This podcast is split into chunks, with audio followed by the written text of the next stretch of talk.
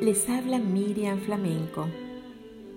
¿Has hablado alguna vez sin usar la prudencia y eso te ha traído malos resultados?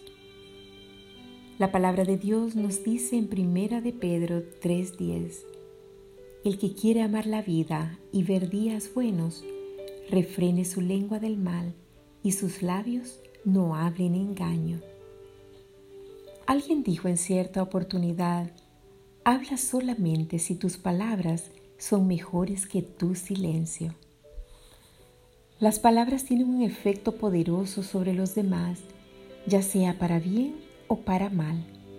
Debes pensar antes de hablar y permitirle a Dios sellar tus labios para hablar con sabiduría. Cuando lo hagas, edifica y no destruyas.